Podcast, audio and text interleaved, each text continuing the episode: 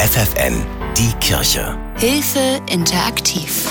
Plötzlich obdachlos, Leben auf der Straße. Seit fast drei Monaten hat Rosemarie Heinert aus Hannover keine Wohnung mehr.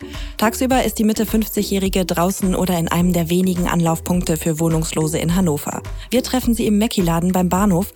Sie ist froh, dass es diesen Anlaufpunkt gibt. Was sehr schön ist, man bekommt Frühstück, man bekommt Kaffee. Die Leute sind sehr nett, kümmern sich auch um einen, gehen auch auf Probleme ein. Also man ist nicht alleine. Die Nächte verbringt sie seitdem in einer Notunterkunft. Ein Platz zum Schlafen, aber Teilweise sehr primitiv. Es ist ein großer Schlafsaal mit fünf, sechs Leuten. Waschraum auch sehr groß. Also Privatsphäre in dem Sinne gibt es überhaupt nicht.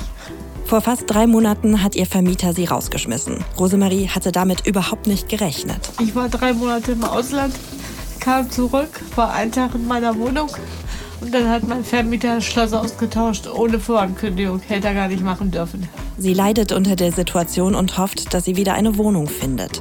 Es gibt Menschen, die sagen, mir gefällt das nicht, ich will raus. Und dann gibt es aber auch das Pendant dazu, die fühlen sich pudelwohl. Sie kriegen ja alles, denen wird ja alles hinterhergeschmissen. Die nehmen das einfach so hin, ich nicht.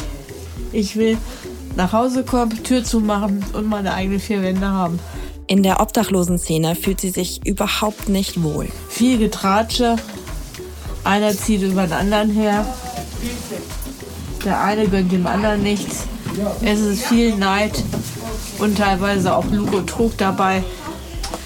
Es wird vieles schön geredet. Das ist einfach so. Nur ich, ich tue es nicht. Ich sage, es ist ein Scheißleben. Jetzt fängt die kalte Jahreszeit an und auch die Angst vor Corona ist unter den Obdachlosen ein Thema. Ich meine, ich kenne keinen Fall, keine Person, die Corona hat oder hatte. Nicht eine Person. Ich meine, so ganz ungefährlich ist es ja nun nicht. Das ist klar, das weiß auch jeder, das ist auch jedem bewusst. Seit März gibt es auch hier im Mackie-Treff Corona-Beschränkungen mit spürbaren Folgen. Aufwärmen geht nicht mehr. Immerhin arbeitet noch die kleine Ambulanz. Hans-Gerd Martens durfte sich die Arbeit dort für uns anschauen. Die Ambulanz, das ist sozusagen das Reich von Franziska Walter. Sie ist hier seit gut 28 Jahren die Krankenschwester.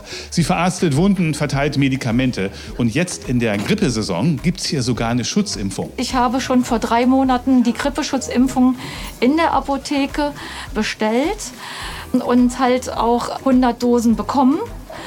Und wir gucken jetzt mal, wie weit wir mit 100 Dosen kommen. Noch sind einige Impfdosen da, für die übrigens die Patienten hier in der Ambulanz nichts bezahlen müssen. Viele haben auch gar keine Versichertenkarte einer Krankenkasse. Menschen, die keine chronische Erkrankung haben und jung sind und nicht viel Publikumsverkehr haben, die müssen diese Impfung selber bezahlen. Aber die kommen zu uns nicht in die Ambulanz. Die Patienten haben wir hier nicht. Rosemarie Heinert lebt seit fast drei Monaten auf der Straße und ist kreuzunglücklich damit. Immerhin kann sie hier in der Ambulanz die Chance nutzen, sich impfen zu lassen. Ich habe mich gerade vorhin mit der Mitarbeiterin unterhalten und habe auch gesagt, ich habe Bronchialasthma und das schon seit über 40 Jahren, ob es empfehlenswert ist. Und sie meinte ja. Also ich habe gesagt, dann werde ich das auch machen. Rosemarie hat eine Versichertenkarte. Sie kann also ganz normal ihre Impfung abrechnen lassen. Krankenschwester Franziska Walter hat inzwischen die Spritze schon vorbereitet.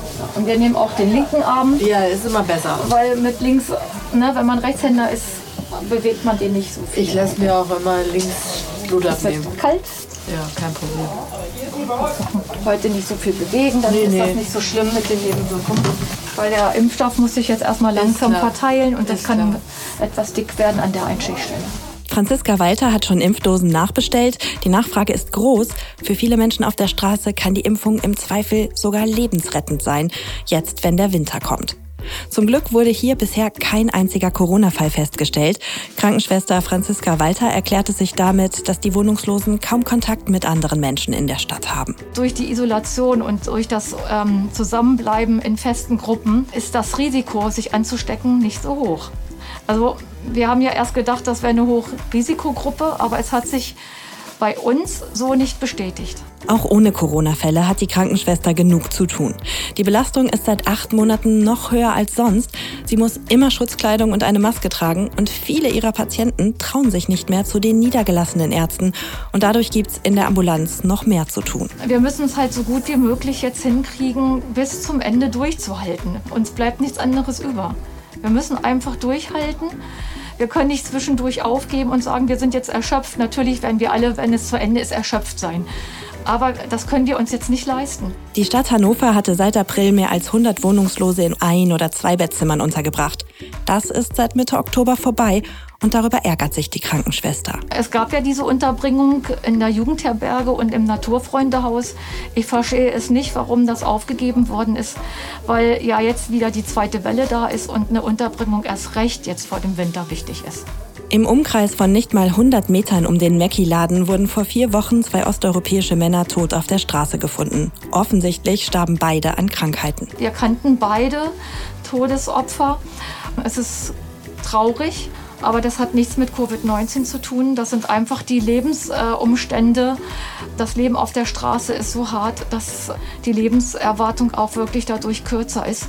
Und sowas dann auch passiert. Wer auf der Straße lebt, stirbt auch leider auf der Straße. Es ist dramatisch, aber es ist so. Zwei Menschen sterben auf offener Straße mitten in der Stadt. Anfang Oktober 2020 wurden an zwei aufeinanderfolgenden Tagen zwei Männer tot aufgefunden.